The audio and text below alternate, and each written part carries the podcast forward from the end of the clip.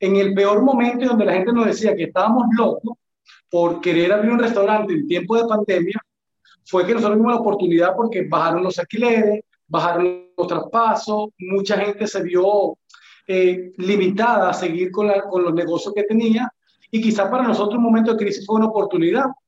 Y decidimos eh, abrir una cuenta para contar la historia desde el momento que comenzamos a pensar. dijimos, oye, a ver, queremos abrir un restaurante, no tenemos experiencia en hostelería, no sabemos cómo se hace, pero ¿qué tal si vamos contando esta historia y le vamos contando a la gente lo que nos va pasando y si resulta positivo, la gente puede también aprender con nosotros. Y así nació la cuenta de quiero abrir un restaurante.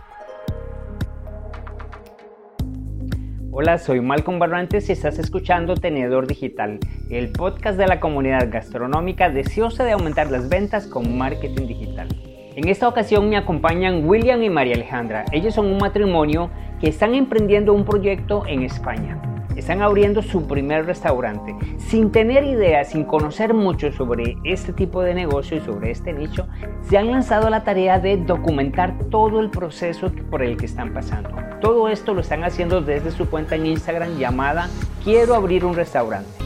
Hemos conversado con ellos y nos han ayudado a comprender cuál es esa visión que tienen los emprendedores para abrir un negocio en pandemia.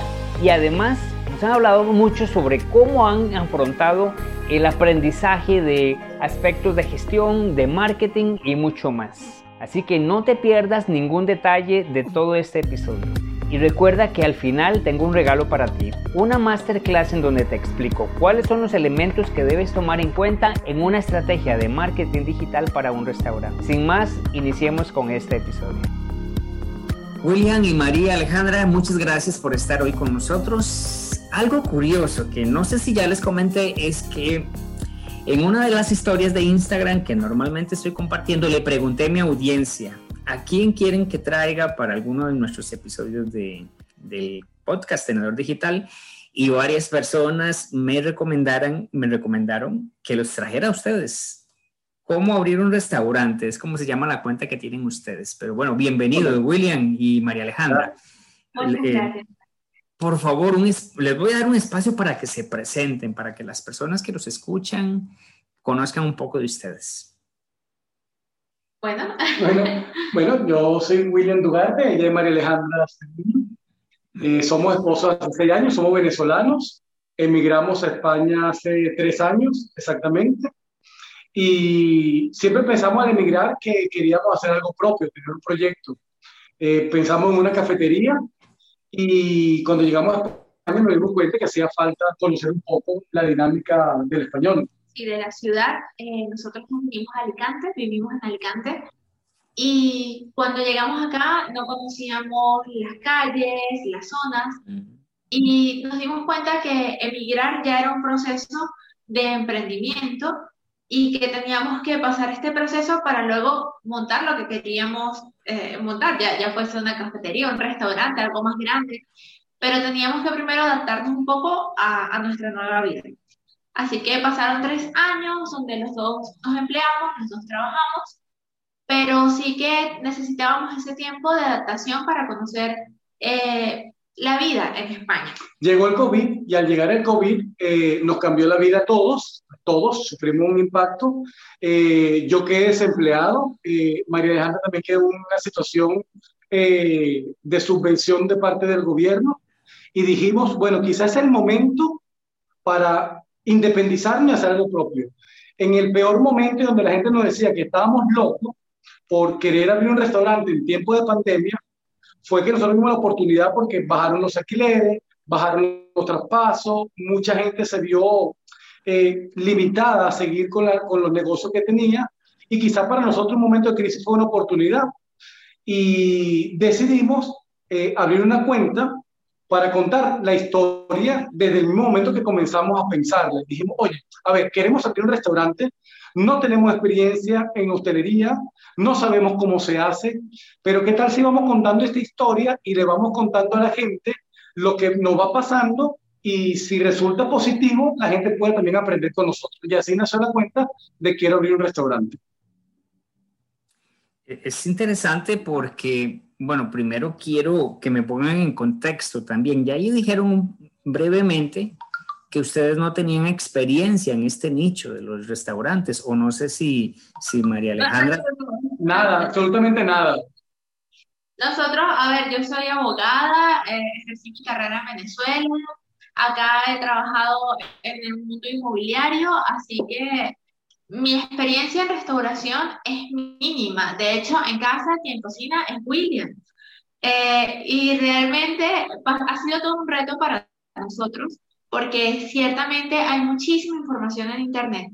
Eh, en, Internet tú puedes encontrar lo que, lo que sea, pero la experiencia también es cierto que es muy importante. Entonces, como no tenemos experiencia, pues nosotros lo que hemos venido haciendo es eh, basarnos en la experiencia de los demás. Eh, así como tú tienes este podcast, que bueno, ya prácticamente lo hemos escuchado completo, hay mucha información en las redes sociales, en internet, eh, donde eh, cuando comenzamos a abrir la cuenta, entendimos que había gente especializada que te podía enseñar, eh, que incluso dueños de restaurantes todavía buscaban asesoría porque aparentemente este es un mundo donde la gente tiende a meterse de golpe.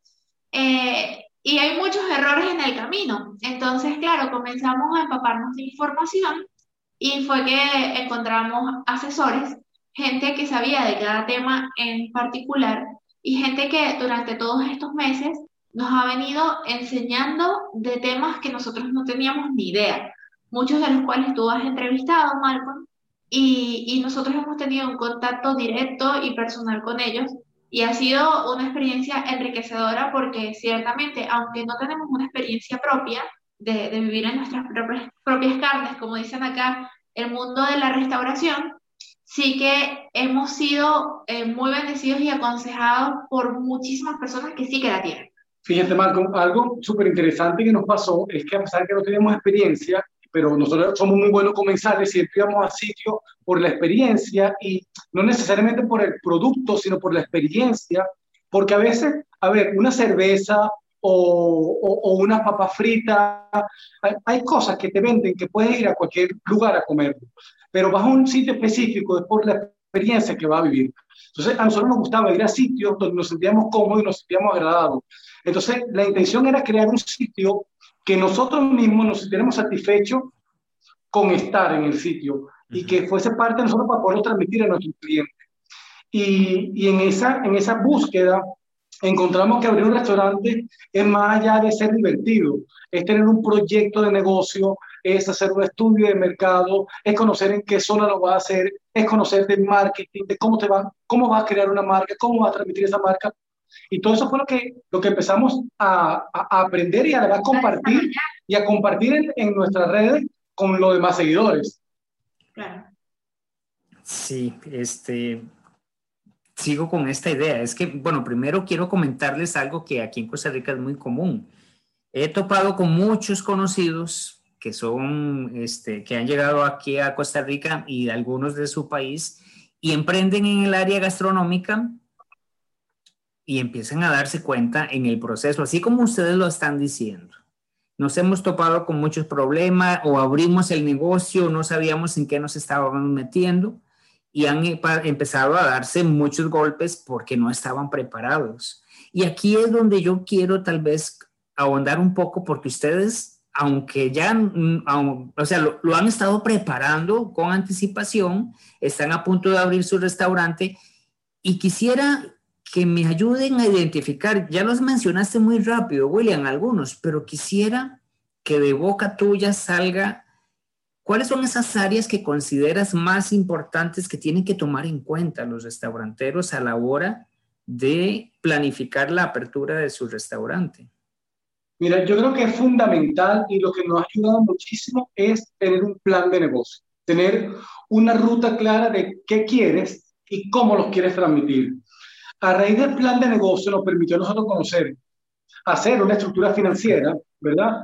Basada no solamente en lo que nosotros queríamos, sino en lo que el mercado nos exigía para poder traspasar el local, eh, acondicionar el local, eh, buscar proveedores y saber cuánto era eh, lo que teníamos que destinar para, para poder comenzar el negocio. Fundamental, cómo íbamos a trabajar todo el tema del marketing, de crear la marca, del branding. Eso para nosotros fue una gran, una gran experiencia porque vemos que a veces muchos restauranteros o muchas personas comienzan proyectos y dejan a un lado el tema del branding, el tema de, del marketing. Y hoy en día, más que nunca, el restaurante que no esté digitalizado, que no esté en las redes, prácticamente no existe. Y nosotros hicimos mucho énfasis en, en, en esa fase dentro de nuestro plan de negocio y buscamos a una persona que se encargara de crearnos, no el logo, de crearnos la marca, de crearnos nuestros colores, lo que queremos transmitir, de crear un nombre, una identidad corporativa, exacto. Y con esa identidad corporativa, darle forma a nuestra propuesta gastronómica, darle forma a, a lo que el cliente va a encontrar cuando entra al local. Entonces, mi consejo principal es hacer un plan de negocio, un plan de negocio que cubra toda, todo, todo, la parte financiera, la parte de marketing, la, parte de estudio de mercado, de estudiar la competencia, el, público objetivo, porque si tú no tienes un plan de negocio, difícilmente vas a, a, tener un proyecto sólido para sacar adelante, porque ya cuando, cuando abras va a ser difícil, va a ser difícil. Todo lo hemos sacado en nuestro plan de negocio. la identidad corporativa fue basada en el plan de negocio. O sea, eh, cada color que salió era de los alimentos que, pensamos vender, eh, el tipo de letra, eh, los colores, el nombre. todo salió de un plan de negocio basado primero en, ok, ¿qué queremos? ¿Cómo lo queremos hacer? ¿Y cuál es el camino que queremos recorrer y que podemos recorrer? Porque ciertamente en uno de tus podcasts tú lo comentabas con uno de tus invitados, acá en España eh, no, tú no puedes comenzar a montar un restaurante y decir, pues lo monto de la nada, como nos pasa a nosotros en Latinoamérica. Mucha gente desde hace muchos años nos decía, eh, ¿por qué William que cocina tan bien no monta algo desde la casa y comienzan a vender? Pues acá tú no puedes hacer eso, sencillamente porque eh, si lo haces desde tu casa, tienes que tener una cocina aparte de tu cocina de casa, donde sanidad venga a inspeccionar, eh, que todo esté como si fuese un restaurante. Hay muchas regulaciones, hay muchas regulaciones en, la Comunidad Europea. Tiene que ser autónomo, o sea, no, no es tan fácil como que tengo mi trabajo y llego por la noche, cocino y voy y lo, lo llevo por, por delivery. Entonces, eh, claro, entendiendo que esta sociedad no es, de la que, no es como la que uno viene acostumbrado, que puedes hacer ensayo y error con pequeñas pruebas, pues nos tocó a nosotros prepararnos mucho eh, hacer todo muy meticulosamente. Eh, todavía, Malcolm, eh, nosotros estamos muy próximos a abrir y nosotros no paramos de trabajar administrativamente. Aunque ya la obra está concluyendo en la parte administrativa de, de cada euro que se está gastando, de cada escandallo, de cada cosa que vamos a vender, la estamos haciendo muy meticulosamente porque si no, la consecuencia más grave de todo esto es que pierdes dinero. Es lo que no queremos. Creo que has cerrado con una frase importante, o sea, perder dinero, y es lo que no quieren los empresarios. Lamentablemente, el mucho emprendedor en Latinoamérica, con mucho entusiasmo, se lanza a estos proyectos de forma improvisada y pues como tú lo estás diciendo, se dan cuenta en el proceso que las cosas no planificadas causan pérdida de dinero. Bueno, genial toda esta parte. Chicos, estoy viendo acá en el Instagram el sabolé. ¿Qué significa para ustedes sabolé? Bueno, fíjate, eh, cuando nosotros contratamos a la persona que nos hizo toda la identidad corporativa del branding, él nos pidió nuestro plan de negocio. De nuestro plan de negocio, él analizó todo lo que nosotros pusimos allí, todo lo que plasmamos idea, y, y nos propuso, nos dijo, mira, hay dos palabras que se repiten muchísimo en, en el plan de negocio de ustedes. Una es sabor y otra es momentos con alegría. Entonces, él dijo, bueno, ya que el sabor está muy presente para ustedes y, y, esos momentos alegres son importantes, una frase típica de España para expresar alegría era olé, entonces, que lo hizo mucho en español. Entonces, él combinó esas dos palabras y creó sabolé. Y a partir de allí sale sabolé y empezamos a, a, a decir cosas como que sabolea el momento, eh, sabolear un buen café. Entonces convertimos... Claro, esta, parte es todo marketing total porque eh, no, en muchas asesorías que, que tuvimos y, y cosas que, que, hemos investigado, pues te dicen también, eh, si tú pudieras eh, utilizar un verbo con la palabra que, que, estás, aunque no exista, y mira que yo soy con eso, que la Real Academia Española me lo apruebe, pero realmente eh, cuando uno dice vamos a gordear o vamos a, a sabolear, eh, intenta que, que, sea algo pegajoso porque en cuanto a marketing tiene que ser algo que la gente recuerde, recuerde y que le parezca divertido. Pero sí, bueno, eh, desde ahí ha salido el sabole y el sabolear el momento. Me encanta de verdad el, el, nombre y efectivamente sí, es muy pegajoso y refleja muy bien eso que están indicando. Es muy alegre, es muy, este, refleja la parte de sabor, pero esa alegría de verdad que, que, se percibe. Y aparte el branding que están utilizando, la marca, la forma en la que están utilizando los colores, se ve muy llamativo. Bueno, pues eh, invito a las personas que están viendo el, el, video o el audio a que los vayan a sus redes para que empiecen a ver todo esto de lo que estamos conversando. Este, chicos, si tuvieran que darle un consejo a las personas que están escuchando el audio, ¿cuál sería? Hay muchos empresarios que están más bien sufriendo porque tienen, están viendo que su negocio está a punto de cerrar. ¿Qué pueden decirles a estas personas? Fíjate, eh, hay algo que aprendimos, eh, que hemos aprendido, aún sin abrir, que hemos aprendido, que es facturar mucho no es ser rentable. Eh, uh -huh. La rentabilidad no tiene que ver con la facturación. Entonces yo creo que tienes que tener muy claro el tema de tus costos y tus escandallos. Parece mentira, pero también hemos aprendido de que hay muchísimos restaurantes que no hacen escandallos previos a, a fijar un precio de venta, sino que se guían por el precio que tienen de los restaurantes de al lado, a cómo lo vende el...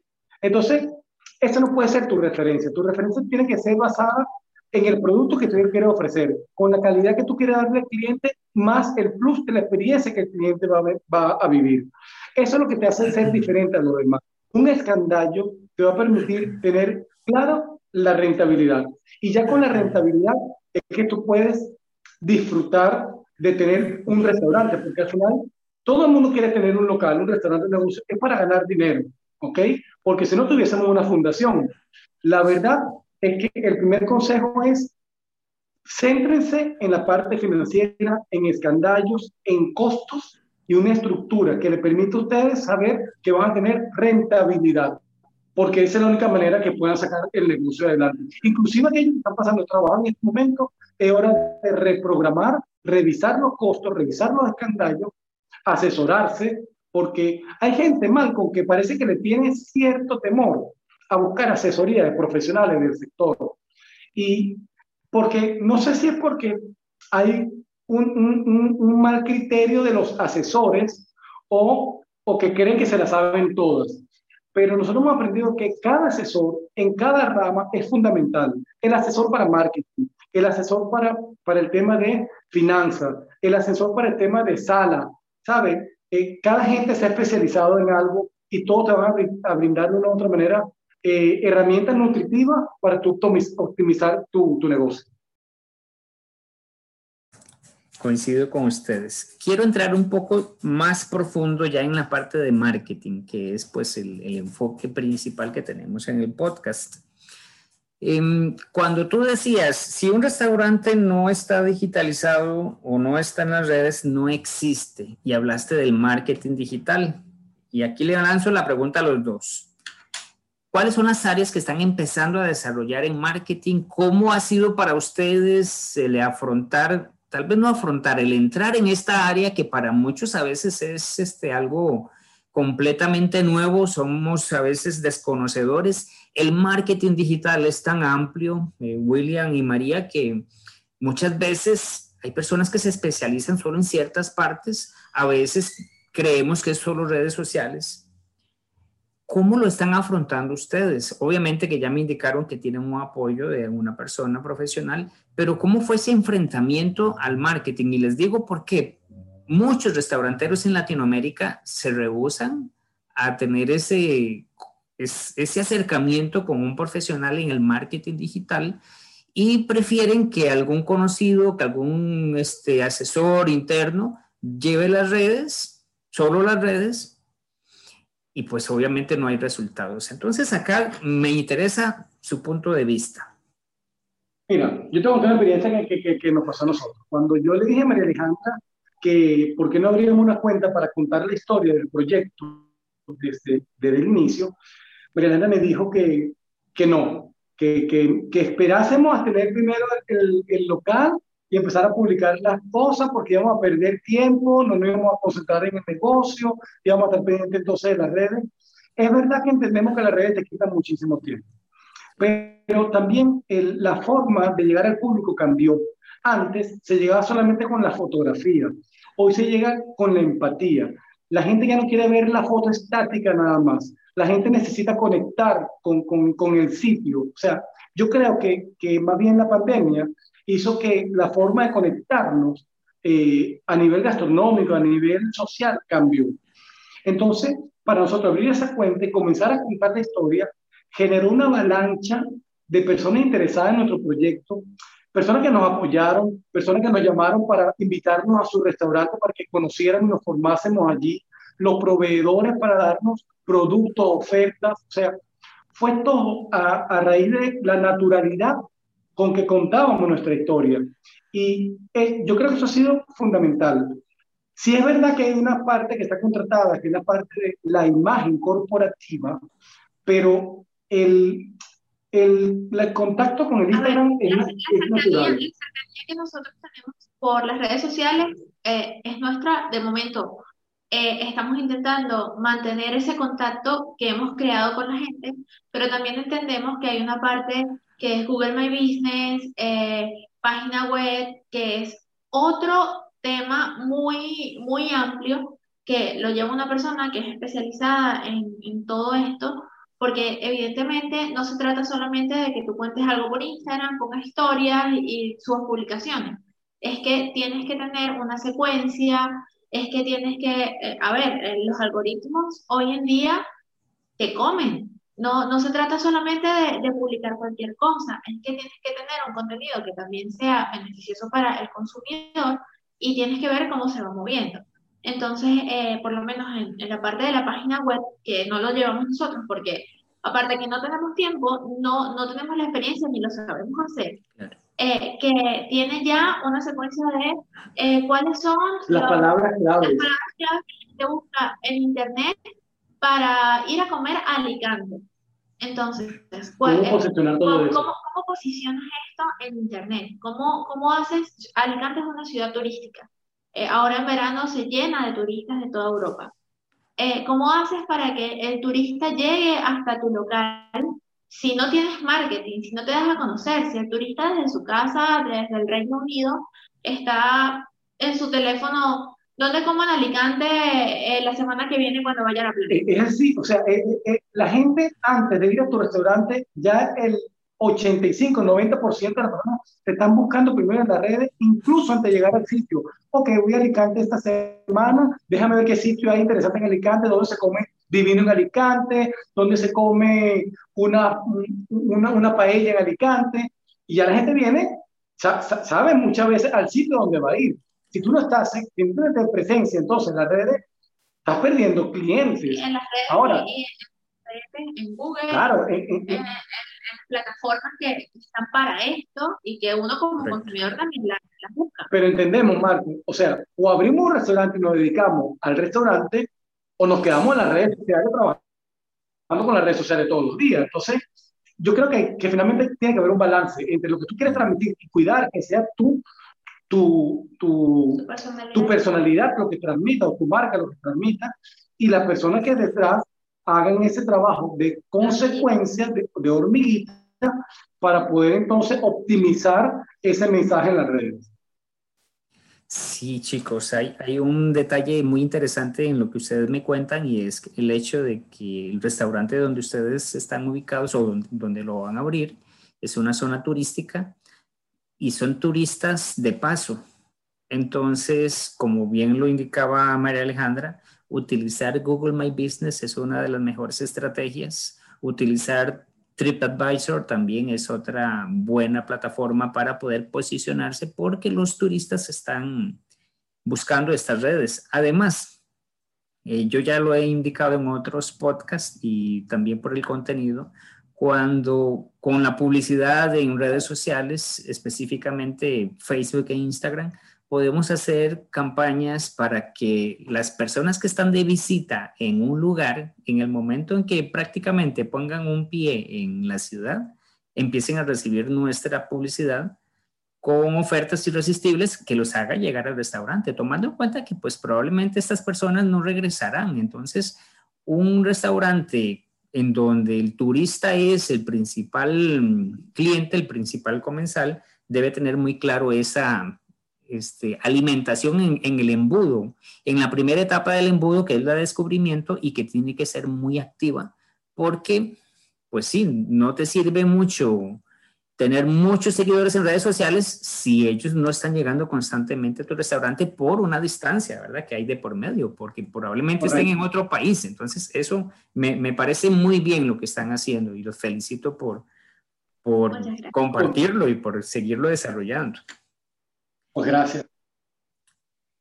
Chicos, este, súper interesante y creo que esto da para más porque hay muchos temas ahí que, yo sé que la gente va a querer conocer. Ya vi ahí un poco la influencia de algunos, como decían ustedes, de algunos invitados que estuvieron con ustedes. Pude escuchar frases que, han repetido también por acá y, y me alegra mucho saber cómo realmente están compenetrados con este proyecto y cómo han empezado a hacer suyos un vocabulario de un profesional. Y esto me hace, sí, los felicito porque saben, saben que he visualizado, o sea, que realmente el, esfuerzo que están impregnando y que se ve en redes sociales, lo tienen ustedes también muy metidos en, en su propio ser, al punto de que todo lo que se ha estado, o toda esta capacitación, todo este apoyo que han estado recibiendo de especialistas, lo están viviendo ustedes, se ha vuelto parte de ustedes, se ha vuelto parte de su vocabulario, de su día a día. Y pues como muchos probablemente les hemos dicho, ya estamos deseando ver el, restaurante funcionando. Y con todo el apoyo que necesiten, aquí estamos también para... Gracias, Malcolm. a ti, a ti, con tu contenido, con tus invitados eres parte también, eh, fíjate, quizás tú no lo sabías, no nos conocías, y nosotros desde este rinconcito del mundo estábamos escuchando tus podcasts y tomando datos de, de gente que sabe muchísimo del tema. Y nosotros, bueno, lo que estamos haciendo es aprendiendo y con toda la humildad del mundo, intentando crear un restaurante, algo bonito, una experiencia que la gente le guste, que, que sea algo en positivo y que a largo plazo pues que sea una franquicia que haya por todo el mundo y lo estamos haciendo así, con todo el amor, pero también pensando grande, con el objetivo puesto en que vamos a crecer y que bueno, que, esto también se lo podemos transmitir a otras personas que quieran hacer un proyecto como este. Y siempre estaremos a la orden de cualquier persona, de tus oyentes, de personas que quieran emprender, que no tengan miedo, a nosotros nos pueden preguntar, nosotros preguntamos, gracias a Dios, a muchísimas personas y todos nos respondieron. No tengan miedo de preguntar, eh, no crean que, que por preguntarle van a cobrar. Mira, hay mucha gente que está en el mundo de la restauración, como tú, Malcolm, como otros muchos asesores, que no han brindado su apoyo desinteresadamente eh, porque creen en el proyecto y lo ven de manera, eh, ven un emprendimiento que no están haciendo desde de, una gran empresa, sino de, de, una, de un, un, entorno familiar. Y, y hay muchos emprendedores que, que, quieren hacerlo también, que son parejas, que son padres e hijos que quieren hacer algo y que no tengan miedo. Mira, estamos nosotros a la orden para darle consejo. Están tus redes y, y... todos esos asesores que nosotros lo tenemos ya clarísimo en nuestro, a ver, en nuestra explotación, se llama en nuestro documento de, de Excel, donde tenemos todo, pues uno de los gastos estimados es en asesoría, en consultoría, porque sabemos que constantemente tienes que ir reevaluando y replanteándote tu proyecto. Eh, esta primera arrancada la tenemos clara, pero segurísimo que en dos, tres meses vamos a tocarle la puerta a nuestros asesores. Dime cómo voy, dime qué cambio, dime qué mejoro, porque esto es lo ideal, seguir creciendo y bueno, hacernos unos expertos en esto y, tener muchos restaurantes. Y recibirte, y ojalá cuando vengas a Alicante, tienes que venir y sentarte con nosotros Por Dios, seguro que sí. Ah, y, y, cualquiera que venga de tu parte también será bien recibido.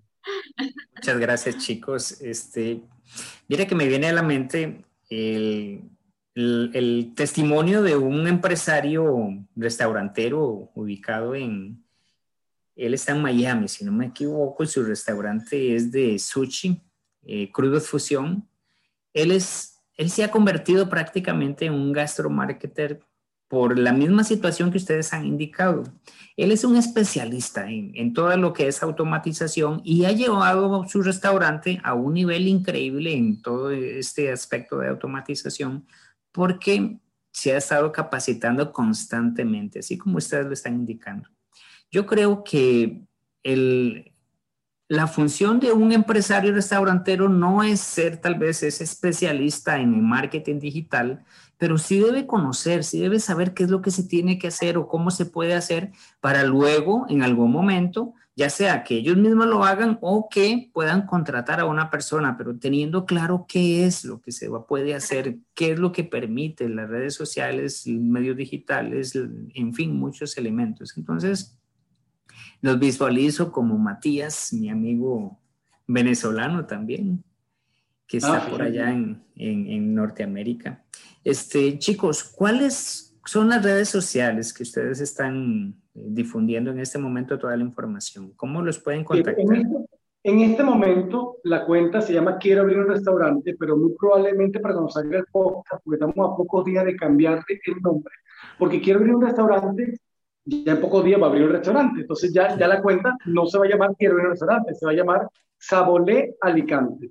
Entonces nos van, nos van a encontrar en las redes como Sabolé Alicante. Pero allí vamos a dejar toda esta historia, toda esta ruta, toda esta experiencia. Nosotros mismos entrevistamos a quienes nos asesoraron y apoyaron y vamos a dejar la información allí en Instagram para que la encuentren y puedan recurrir a ella. Así que nos encontrarán seguramente como Sabolé Alicante. Todo lo que hemos mencionado eh, quien nos hizo la identidad corporativa. La eh, página web. Muchos de, de tus invitados los tenemos en nuestras redes sociales. Tenemos a Nuria, tenemos a, John Fernández, a Pedro Sánchez eh, también, al histógrafo, que justo hace una semana nos dieron un curso intensivo de todas las nuevas cosas que tiene Instagram y nosotros no teníamos ni idea. Así que todo esto es cuestión de irse actualizando, de mantenerse en el día a día y de saber que el marketing no es solamente lo que sabes hoy, es que esto va avanzando a mil por hora y que mientras nosotros estamos haciendo escandallos, pues las plataformas están sacando nuevas cosas y que necesitas estar allí constante para que el algoritmo no te coma. Así que nos buscan como Sabolé Alicante. Sabolé Alicante. Acaban de decir algo que también me llama la atención y tengo como dos semanas y yo le digo a la gente, ya parezco disco rayado. He estado tirándole muy fuerte al hecho de que las plataformas van cambiando y si nosotros no nos actualizamos, quedamos fuera, quedamos fuera de este mundo digital al punto de que yo he llegado a decir, bueno, si estás pensando solo en utilizar Facebook, estás perdiendo tu tiempo. Ciertamente.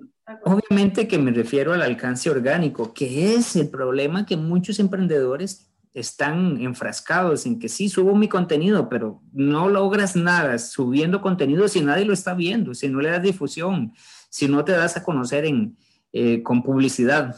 Y lamentablemente estamos llegando a eso, a que Facebook e Instagram se han convertido en plataformas que sí, ya captaron clientes, ya captaron seguidores y ahora si tú como empresario quieres mostrarte, tienes que pagar. Entonces, un consejo, un consejo. Eh, olvídense del número de seguidores. Concéntrense en los orgánicos. Nosotros sabemos nosotros tenemos apenas en esta cuenta 1.180 seguidores, de los cuales 500 personas están interactuando con nosotros constantemente. Eso nos dice a nosotros que nuestros seguidores son orgánicos. Nosotros no queremos tener 12.000 para que tener 20 orgánicos. Nosotros necesitamos conectar con la gente, que ve que la gente nos está haciendo comentarios, que nosotros le respondemos, que, que interactúan con nosotros. Ese es el seguidor que vale la pena. No un gran número, sino el que está realmente... El orgánico. El orgánico y el que va a ir a tu restaurante. Porque porque muchos, muchos quieren crecer, crecer, crecer, no les importa las cuentas que lo sigan, y no, porque ya llegan 10 mil seguidores, eso no, te va, esto no te va a ayudar a ser exitoso ni va a ser rentable para tu restaurante. Entonces, no va a pagar recibos a final de mes. Para nada, para nada. Busca los seguidores que realmente estén en tu localidad, que sea tu público objetivo, que interactúe contigo y ese es el que tienes que valorar y mantener. Genial. Chicos, entonces quiero plantearles algo. Me encantaría hacer un episodio posteriormente, ya cuando ustedes estén abriendo su restaurante. Claro, Y hacerlo en vivo en el restaurante y este, poder ver cómo lo han desarrollado, cómo está trabajando, cómo están llegando las personas.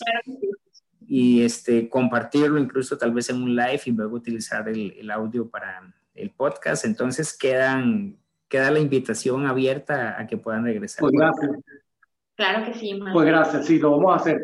Te, te, tendremos presente para la inauguración, para que compartamos un pequeño en vivo aquí y puedas ver el local, ver, la propuesta gastronómica, ver todo. Ya en ese momento te, eh, tocaremos otros temas que fue decoración, que también es parte de la identidad corporativa, eh, también eh, distribución del local, cómo lo hemos manejado, la parte de la cocina, pues ya, ya en ese momento veremos otro trabajo que también hemos venido haciendo, pero que de momento no vale la pena comentártelo porque es mejor que lo veas. Así que bueno, muchas gracias Marco por invitarme, muchas gracias por la conversación y sobre todo por, por permitirnos llegar a, a tus oyentes y también a, a esta segunda fase que, que, que, nos comenta para, para compartir contigo. Gracias. Muchas gracias, gracias por tu contenido y, y gracias por esta entrevista tan bonita. Yo encantado de tenerlos por acá. Gracias de verdad por, por este espacio, por tu conocimiento, por esa experiencia que me encanta traer de vez en cuando un invitado que tenga, que esté viviendo todo lo que están viviendo ustedes agradecerle a todas las personas que están escuchando este episodio y recordarles que todos los lunes tenemos siempre una nueva entrevista con un invitado que va a venir a hablarnos sobre el mundo de la hostelería, sobre el marketing digital aplicado a la gastronomía. Así que manténganse atentos, pueden escuchar el, el episodio en, en la plataforma de Spotify o en Apple Podcast o también si tienes YouTube puedes seguir el nuestro canal y ver los videos directamente a través de esta plataforma. Por lo pronto, entonces, hasta el próximo lunes. Nos vemos. Gracias por escuchar un episodio del podcast Tenedor Digital. Como agradecimiento quiero darte un regalo. Los gastromarketers siempre estamos buscando formas para aumentar las ventas. Es por eso que quiero darte acceso a mi masterclass, El secreto para aumentar las ventas de los negocios gastronómicos. En ella te comparto las estrategias digitales que estamos aplicando de forma exitosa con nuestros clientes. Para descargarla visita malcombarrantes.com diagonal masterclass y obtén de forma inmediata este contenido. Nos vemos en el siguiente episodio.